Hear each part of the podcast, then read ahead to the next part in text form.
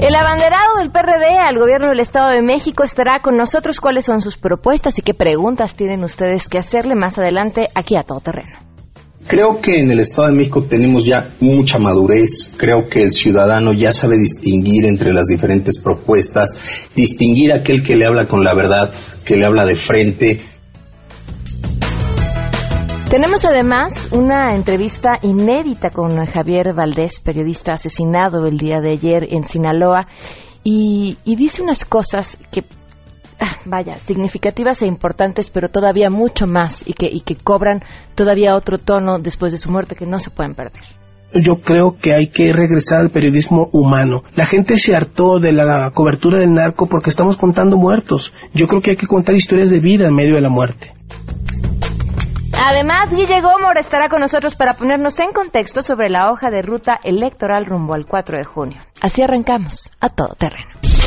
MBS Radio presenta a Pamela Cerdeira en A Todo Terreno, donde la noticia eres tú. 12 del día con 5 minutos, bienvenidos a Todo Terreno. El día de ayer murió asesinado Javier Valdés, sexto periodista asesinado en lo que va del año. Y seguramente muchos de los que nos escuchan pensarán, bueno, ¿y qué más da que haya sido periodista o no si todos los días mueren eh, personas a manos de la delincuencia organizada sin importar su profesión? Y tienen un punto. No importa a qué se dedique la persona, un muerto es un muerto y nos duele a todos. Eh, más si se convierte en una historia en la que existe impunidad, como sucede en el caso de los periodistas, por cierto. Sin embargo, aquí la profesión juega un papel importante, porque en medio de este fuego que hemos estado viviendo los últimos años, en el que las líneas que dividen a los buenos y a los malos cada vez son mucho más borrosas, donde nos es difícil identificar quién nos está diciendo la verdad y donde cada vez más las víctimas son acalladas, el periodismo aparece como una de las pocas fuentes de esperanza para poder salir adelante. El único espacio para darle pie a la verdad y para a partir de ahí pedir y exigir que las cosas cambien. Sin un periodismo que pueda ejercerse con toda la libertad y sin miedo, no tenemos ninguna esperanza. Descanse en paz, Javier Valdés. Más adelante les vamos a presentar una entrevista inédita. Es una entrevista que hicimos en el 2015, no me equivoco, en el 2015 con motivo de uno de sus libros. Que no, la hicimos fuera del aire, la grabamos, yo no me encontraba en México, él vino a los estudios, eh, lo hicimos, yo estaba vía telefónica y él, y él aquí. Y por alguna u otra razón la entrevista ahí quedó y no tuvimos la oportunidad de pasarla al aire. La encontramos el día de ayer, Janine Montes la encontró, nuestra productora, y, y, y todas sus respuestas cobran hoy un sentido mucho, mucho mayor y los invitamos a que más adelante eh, los escuchen. Vamos mientras tanto con la información. Saludo a mi compañero René Cruz.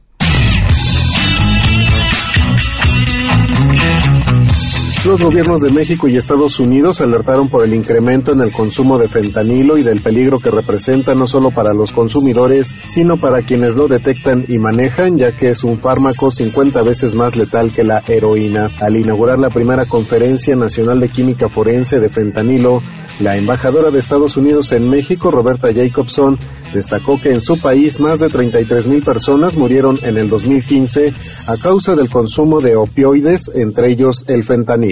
Según los datos más recientes, solo en los Estados Unidos en el año 2015, más de 33 mil personas murieron a causa de sobredosis por opioides. Esto representa un aumento del 72% con respecto al año anterior.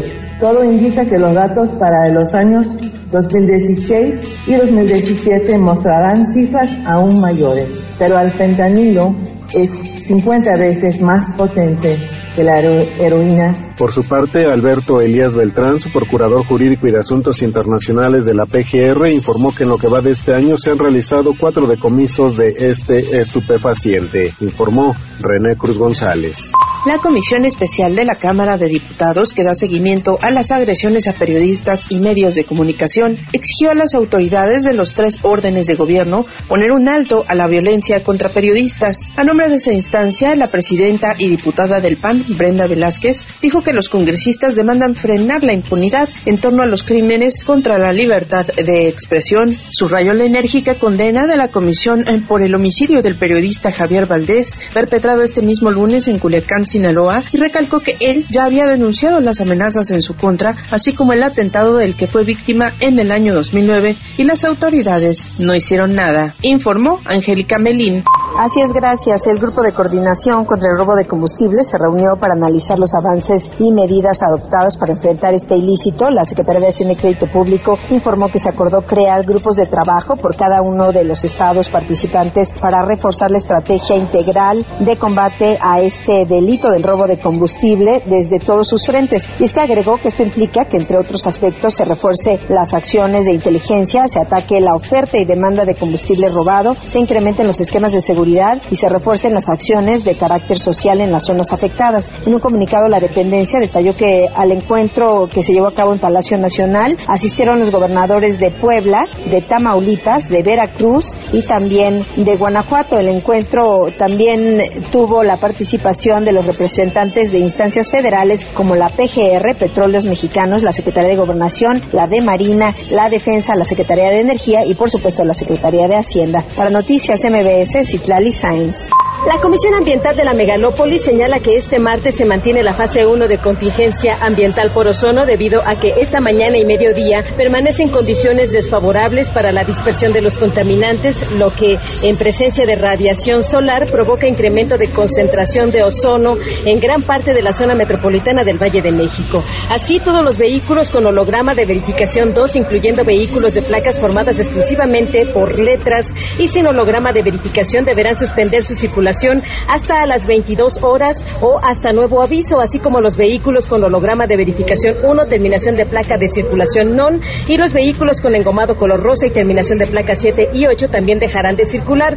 Hay que destacar que la Comisión Ambiental de la Megalópolis pide a la ciudadanía que entre las 13 y las 19 horas reduzca el tiempo de exposición en exteriores, principalmente niños, adultos mayores, mujeres embarazadas y personas con problemas respiratorios o cardiovasculares informó Rocío Méndez.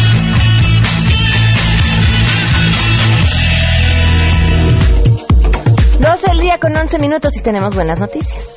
Chedraui presenta Las Buenas Noticias. Vive Bella del 27 de abril al 16 de mayo en el Festival de la Belleza Chedraui. Llena tu alcancía ahorrando choncho en el Festival Vive Bella en Chedraui. Te damos 3x2 en toda la higiene bucal, 3x2 en todas las toallas femeninas y 3x2 en todo el departamento de afeites. ¿Qué esperas? Tienes hoy y mañana. Aprovecha estas y muchas ofertas más en Chedraui. Ahorra choncho, super mexicano. Egresados del Politécnico Nacional acaban de desarrollar una aplicación para dispositivos móviles que permite controlar el aire acondicionado, la luz o abrir y cerrar puertas en los hoteles. Se llama Dom Hotel y se puede utilizar en hoteles de cuatro estrellas en la Ciudad de México. Los estudiantes que desarrollaron esta app se llaman David Pérez y Eric Eduardo Soto de la Unidad Profesional Interdisciplinaria en Ingeniería y Tecnologías Avanzadas. Explicaron que el objetivo de esta tecnología es evitar el proceso de llamar a la recepción. Yo soy de esas me da otras llaves, porque ya las pedí, para solicitar el menú, ordenar platillos o pedir cualquier servicio de bar. Este proyecto no existía en México y muy poco en Estados Unidos, aunque es ampliamente desarrollado en España. Los estudiantes detallaron que puede escalar a oficinas, escuelas y hospitales. La aplicación trabaja mediante una red de sensores de comunicación inalámbrica denominada Zigbee, que se usa solo para recibir órdenes para espacios cerrados. Además está disponible en Android y es amigable con el ambiente. Su uso a mediano plazo podrá demostrar eh, una remuneración en eficiencia energética.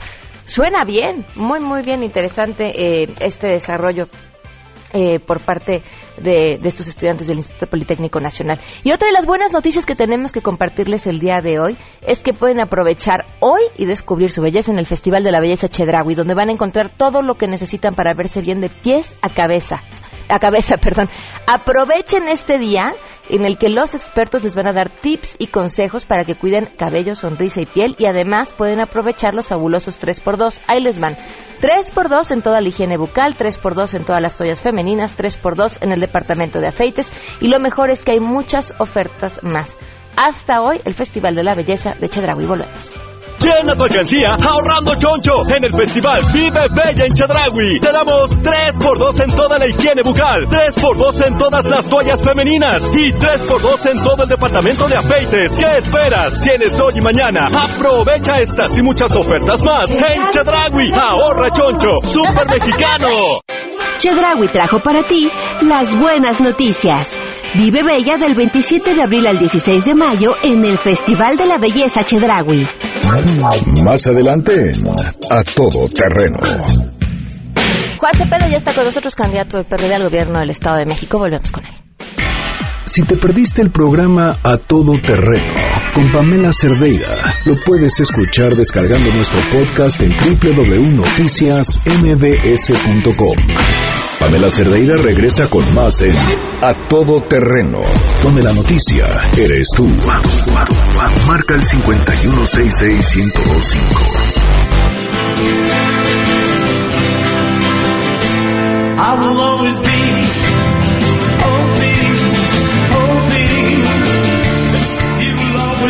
12 del día con 18 minutos, continuamos a todo terreno. Hoy canciones esperanzadoras es lo que nos pone Janine, necesario en un día como hoy. Nuestra productora, gracias Janine.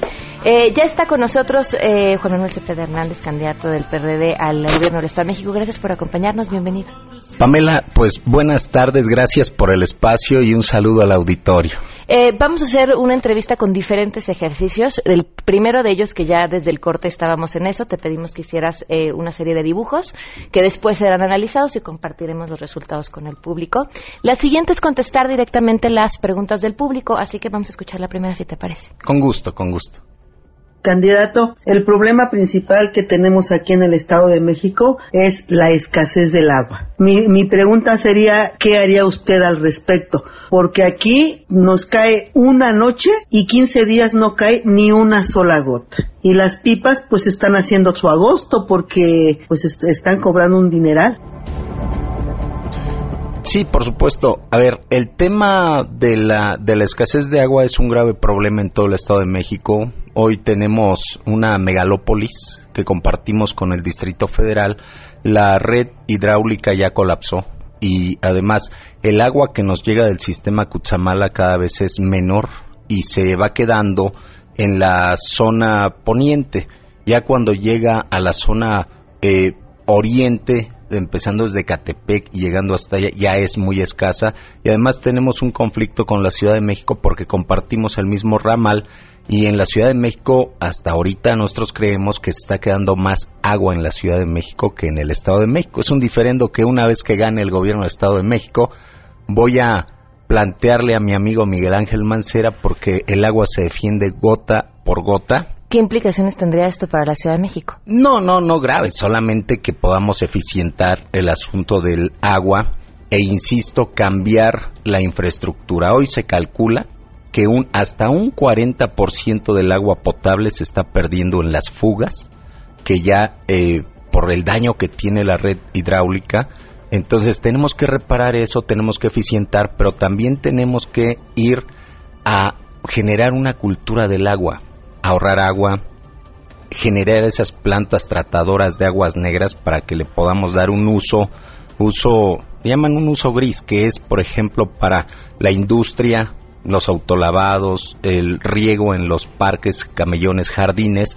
y que podamos eficientar el agua potable que tenemos. Sin duda, invertirle de manera decidida eh, a la sustitución de la red de agua hidráulica.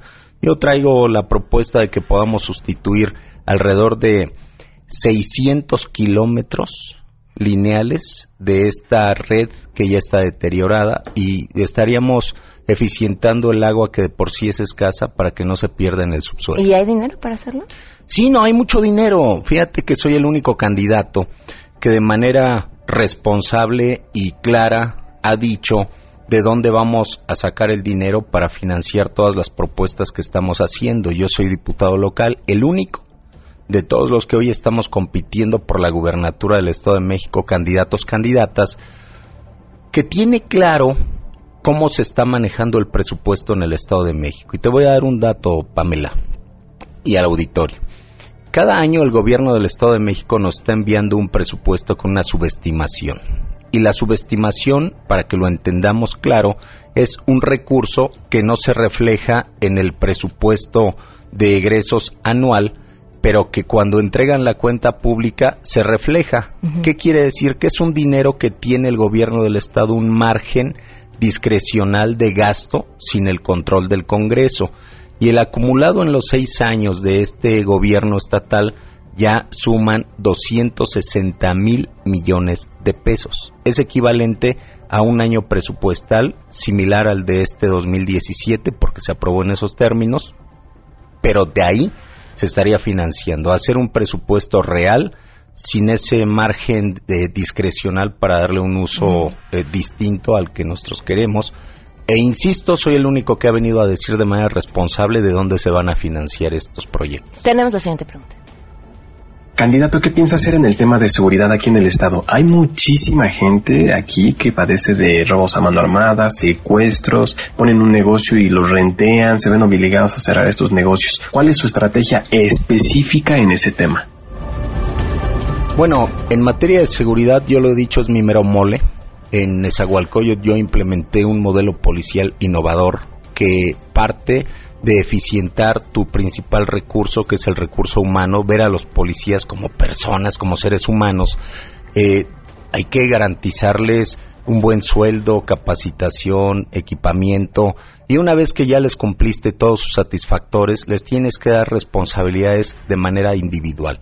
Dividí el, el territorio en cuadrantes y cada policía, una vez que ya yo le cumplí haciendo un gran esfuerzo, un sacrificio, porque eso se tiene que hacer, le dimos su cuadrante y lo presentamos en sociedad, lo presentamos a los vecinos, le dimos un teléfono celular que traía todo el tiempo en la patrulla, los vecinos sabían cuál era ese número, pegamos carteles por todo el municipio, eh, dejando claro cuál era el cuadrante, qué número, cuál eh, era la patrulla, los nombres de los oficiales, y las 24 horas los policías tenían una encomienda.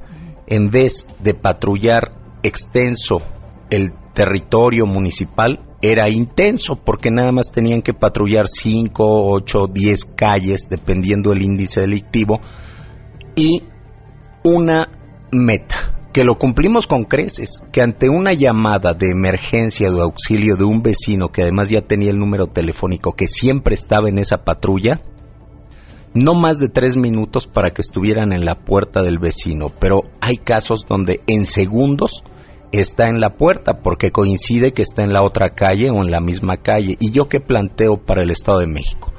Dejar de ver la seguridad como un negocio, como es que se está viendo hoy en día en el Estado de México, y que lo veamos como la responsabilidad que es del gobierno de brindarle paz y tranquilidad a sus gobernados y el sistema de modelo policial que implementamos en Esahualcoyot, aplicarlo en todo el Estado de México, un modelo muy exitoso que nos permitió reducir un 63% el índice delictivo en Esahualcoyotl y que yo me he puesto metas, ¿eh?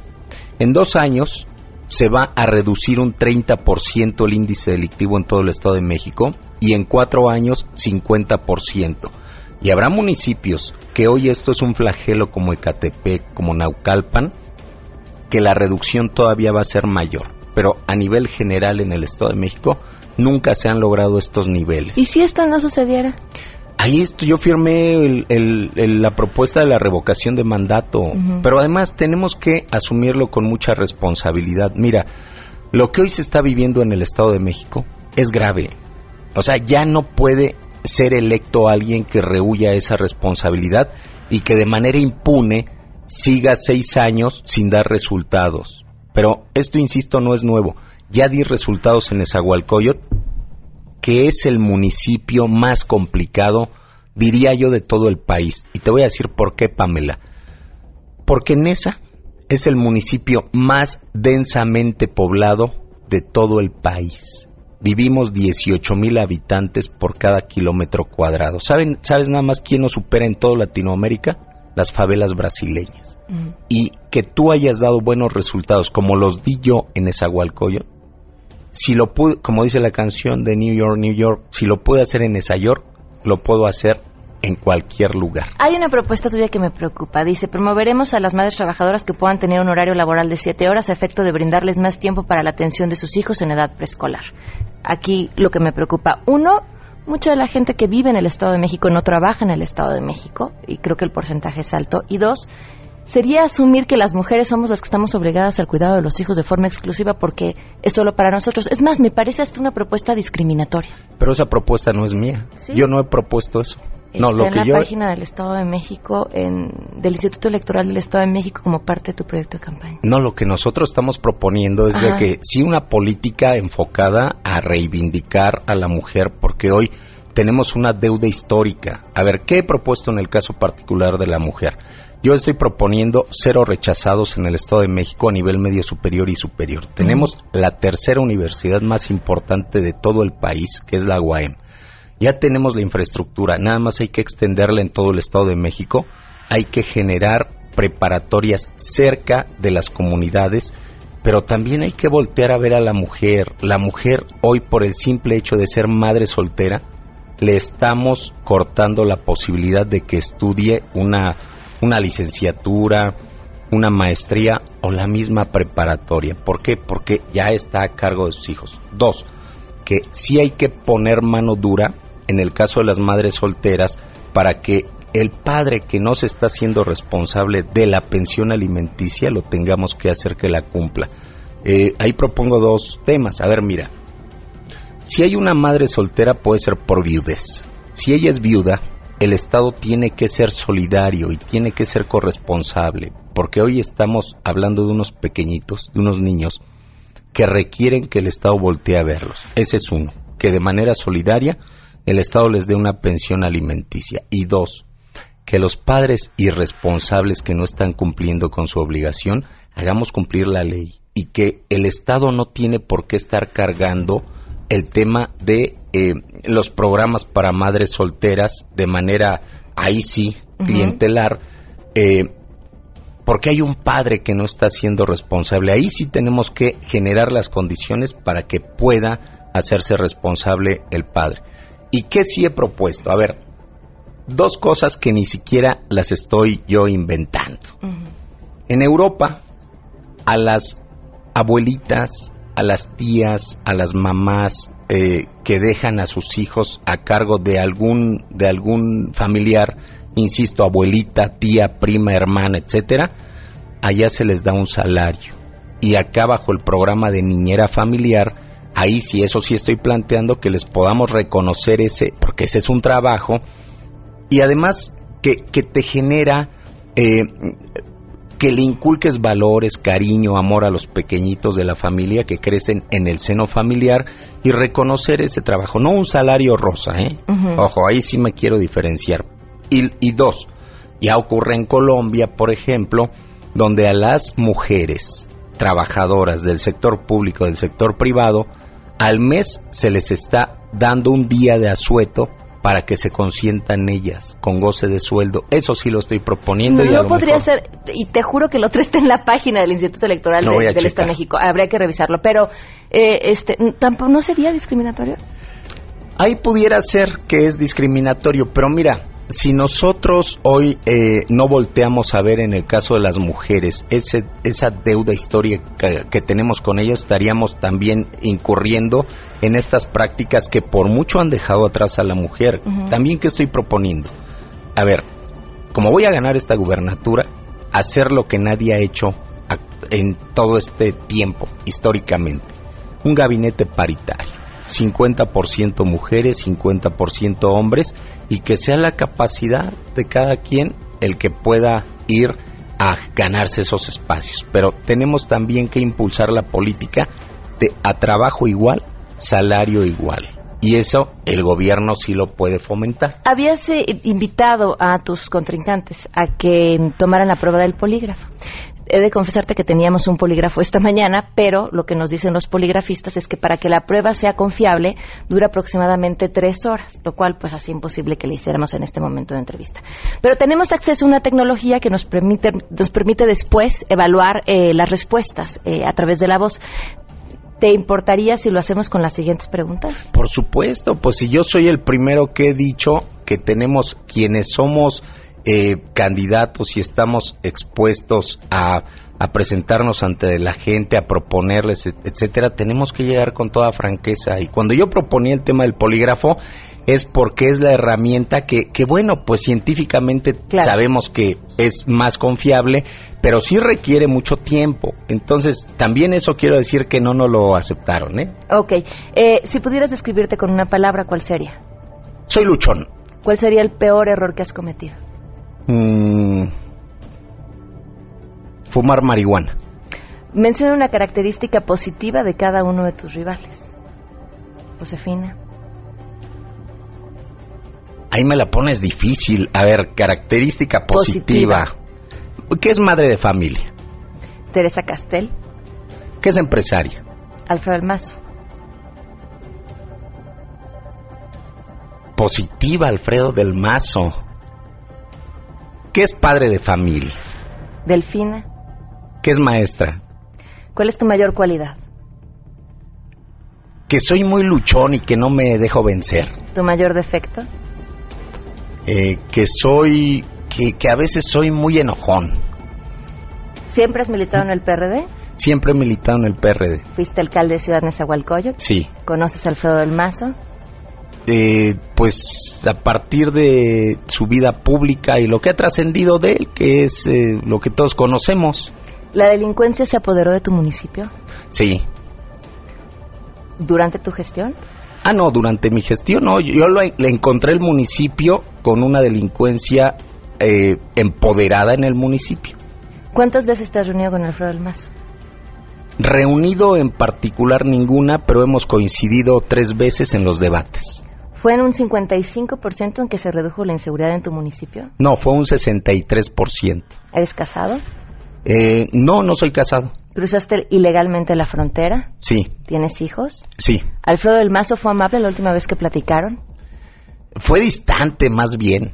¿De Estados Unidos te deportaron o regresaste voluntariamente? No, regresé voluntariamente. ¿En tu municipio pactaste con la delincuencia? Jamás. ¿Cuándo es tu cumpleaños?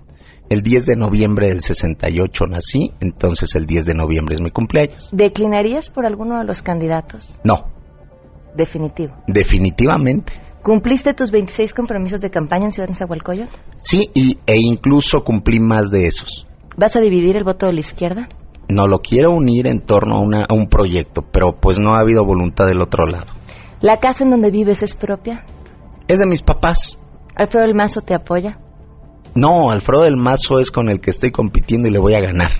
De perder las elecciones, ¿trabajarías con alguno de los candidatos ganadores? No, somos proyectos distintos, además proyectos definidos. ¿Ok? ¿Algo que te gustaría agregar? Eh, que coman frutas y verduras.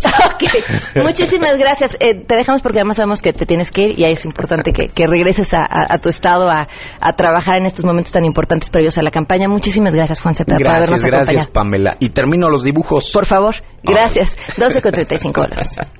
Pamela Cerdeira es a todo terreno. Síguenos en Twitter, arroba Pam Cerdeira. Regresamos. Pamela Cerdeira está de regreso en A Todo Terreno. Únete a nuestra comunidad en facebook.com, diagonal Pam Cerdeira. Continuamos. Chedraui presenta Las Buenas Noticias. Ahorra choncho en la quincena del bebé en Chedraui del 11 al 24 de mayo. Ernestina Álvarez es eh, quien nos dará las buenas noticias del día de hoy. Ernestina, muy buenas tardes, te escuchamos. Por primera vez, la Feria de las Culturas Amigas tendrá dos sedes principales, una en el Zócalo y la otra en Plaza de Santo Domingo, las cuales se unirán por un corredor que se ubicará en la calle República de Brasil. Lo anterior lo informó el coordinador de Asuntos Internacionales de la Ciudad de México, Cuauhtémoc Cárdenas. En su novena edición, la Feria de las Culturas Amigas contará con nueve pabellones y se realizará del sábado 20 de mayo al domingo 4 de junio con la participación de 90 países y teniendo como invitado especial a Costa de Marfil. Cárdenas indicó que algunas calles del primer cuadro del centro histórico serán cerradas. El tema de la feria es la diversidad cultural con trabajos en coordinación con la UNESCO. Reportó Ernestina Álvarez. Gracias, Ernestina. Y la otra buena noticia que tengo para ustedes es que es la quincena del bebé de Chedragui. Aquí van a encontrar una gran variedad de productos de todas las marcas con ahorros realmente chonchos. Por ejemplo, Toda la perfumería para bebé Johnson Baby, risitos de oro y mustela tienen, ay, huelen delicioso además. Tienen eh, un 20% de descuento y también tienen un 20% de descuento todos los accesorios para bebé Nubi, Avent, Baby Mink y risitos de oro hasta el 24 de mayo. Por esto, pero no solamente, solamente una muestra lo que van a poder encontrar y aprovechar, porque en tienda hay muchas, muchas ofertas más en la quincena del bebé, así que los esperamos, vayan y ahorren choncho en la quincena del bebé en Chedragui hasta el 24 de mayo. Ven y ahorra choncho en la quincena del bebé Chedragui. Exclusivo para clientes Mi Chedragui. Te damos 20% de bonificación en monedero Mi Chedragui en todas las fórmulas infantiles etapa 3. Tienes hasta el 16 de mayo. Aprovecha estas y muchas ofertas más en Chedragui. Ahorra choncho. Super mexicano.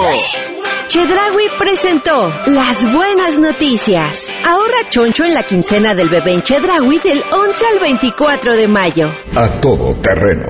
Entre tanto balazo descabezado, corrido. Oigan, necesitamos una voz que ponga orden, una luz al final del túnel. Por eso está aquí el autor de los libros Mis Narco, Los Morros del Narco, Levantones.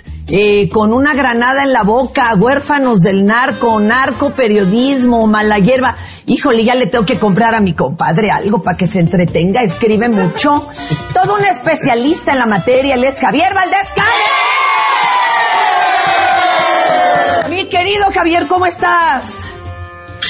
Hola Fernanda, encantado de saludarte, muy buenos días, un saludo a tu auditorio. Oye, a mí porque pues yo tomo ahora sí que Prozac y ansiolítico, pero se me hace que a ti ya también se te resbala todas esas cosas que ves, que los descabezados de allá, que, que los policías levantados de guerrero, o todavía tienes poder de asombro, o capacidad Fíjate que de sí, asombro. yo, yo, yo creo que esto me ayuda mucho, eh, la, la indignación, eh, el, malestar, el coraje o la tristeza de, estos que eh, ante tanta, eh, tanto violento, tanta injusticia, me ayuda a escribir mis historias, ¿no? Espero no, no perderlas nunca, creo que, que, que haría mal eh, no sentir y ser periodista, ¿no?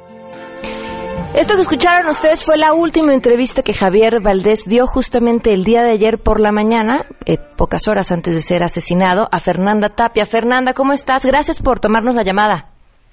Al contrario, mi amor, muchas gracias a ustedes, mi querida Pam. ¿De, de qué tuviste la, Cariño, la abrazo. oportunidad de platicar con él pues eh, el día de ayer, que fuiste tú la última persona con, a la que le dio una entrevista?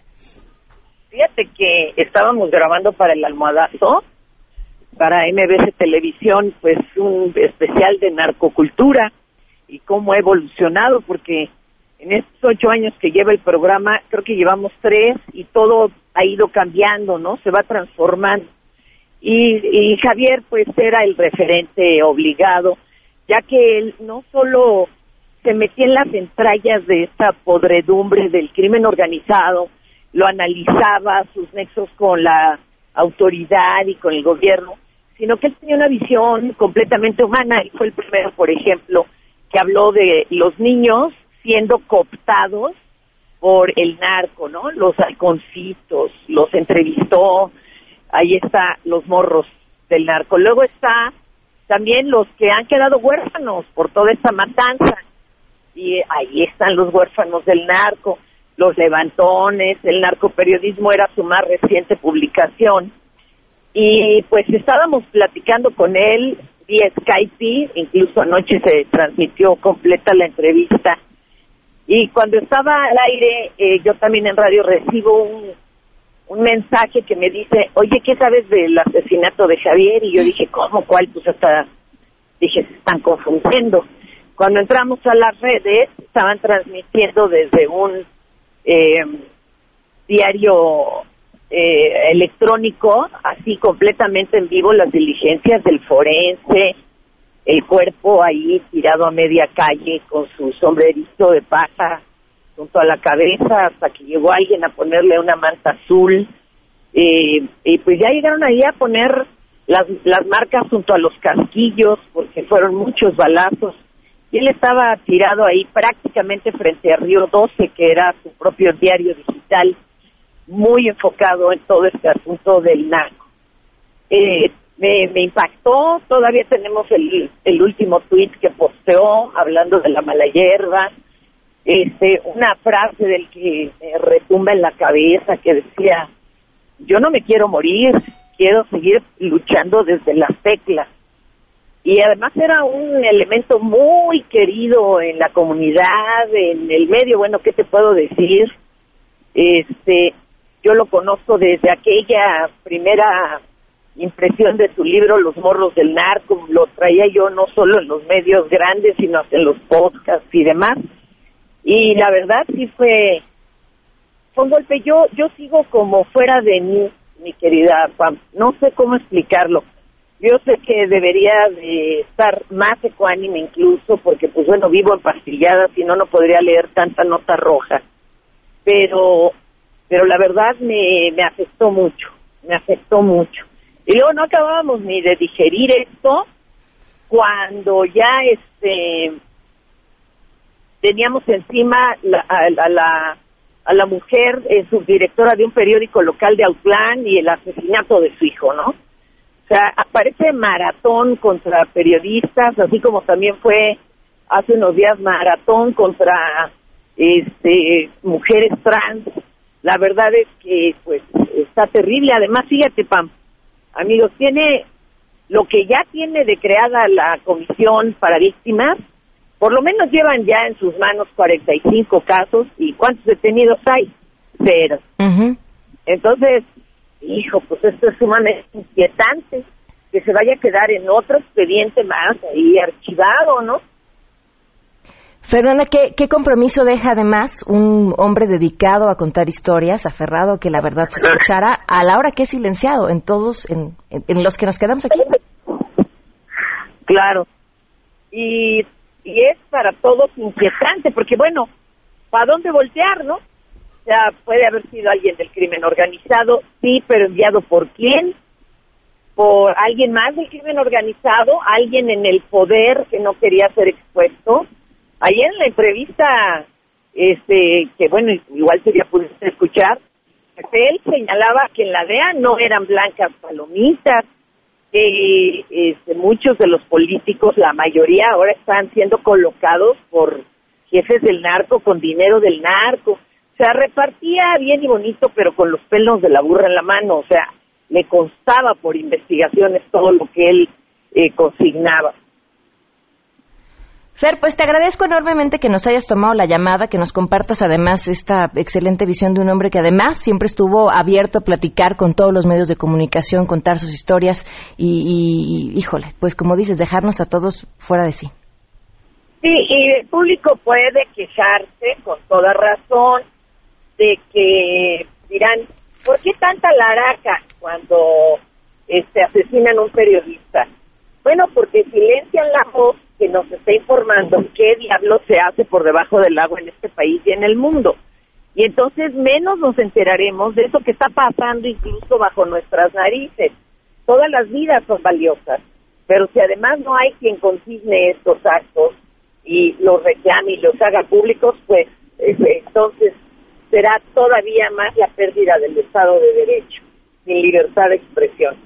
Esa, esa es la opinión, pero claro que nos importan todas las vidas. Claro, claro. Fernanda, muchísimas gracias. Cuídate mucho, mi pan. Un fuerte abrazo, igualmente. Adiós. 12 con 50, volvemos. Esto es Atrotero. Si te perdiste el programa A Todo Terreno con Pamela Cerdeira, lo puedes escuchar descargando nuestro podcast en www.noticiasmbs.com. Estamos de regreso. Síguenos en Twitter, arroba Pam Cerdeira, Todo Terreno, donde la noticia eres tú. Continuamos.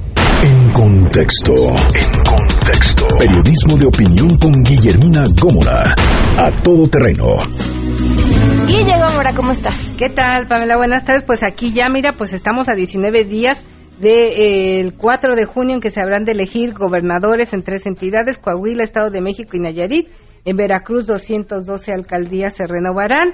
En fin, pero mira, yo quisiera hoy hacer una reflexión sobre lo que hemos escuchado desde el pasado 2 de abril que iniciaron las campañas. Son 60 días efectivos de campaña y no sé si estés de acuerdo conmigo y el auditorio también hemos escuchado solo ruido y lodo, si me permites la expresión. Sí, la verdad es que sí.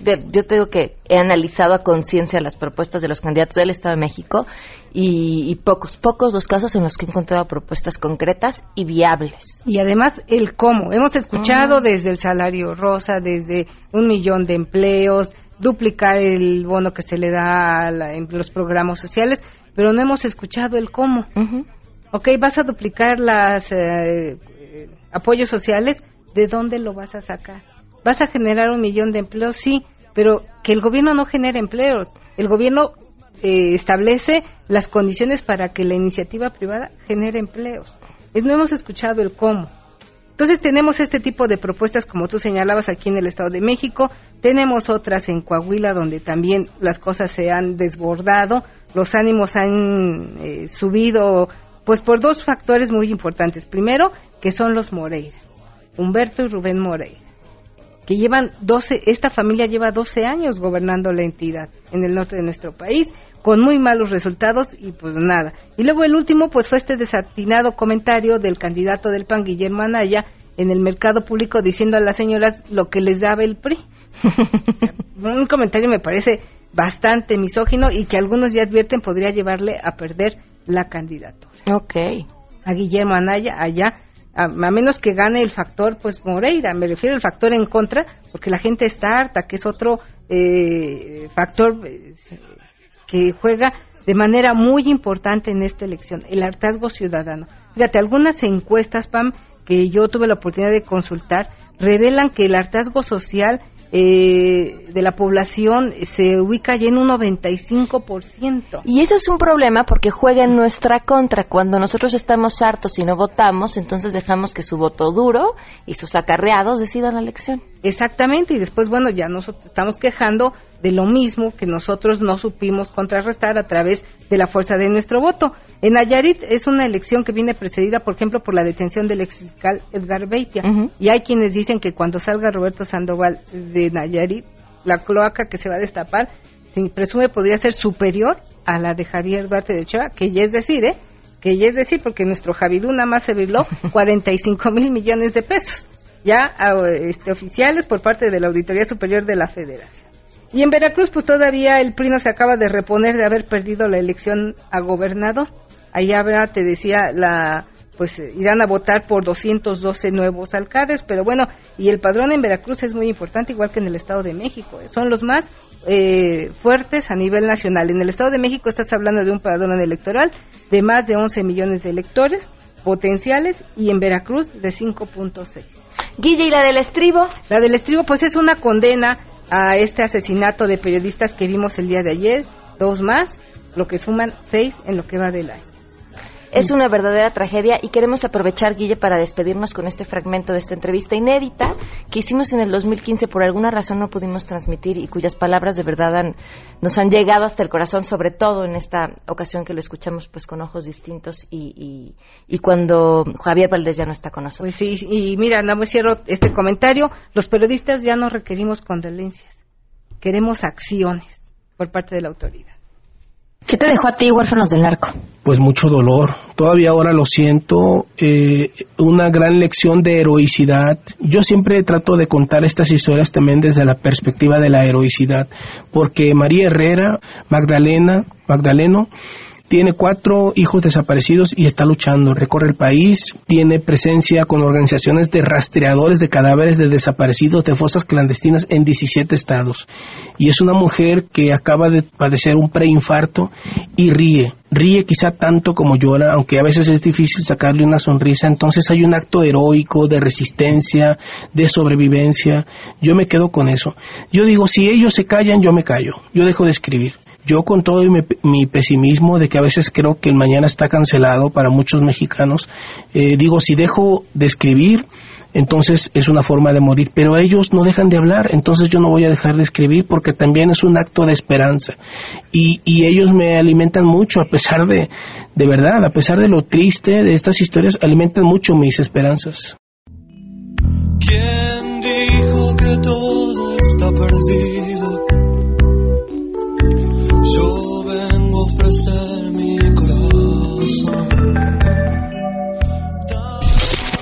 MBS Radio presentó a Pamela Cerdeira en A Todo Terreno. Te esperamos en la siguiente emisión, A Todo Terreno, donde la noticia eres tú. MBS Radio, en entretenimiento, estamos contigo.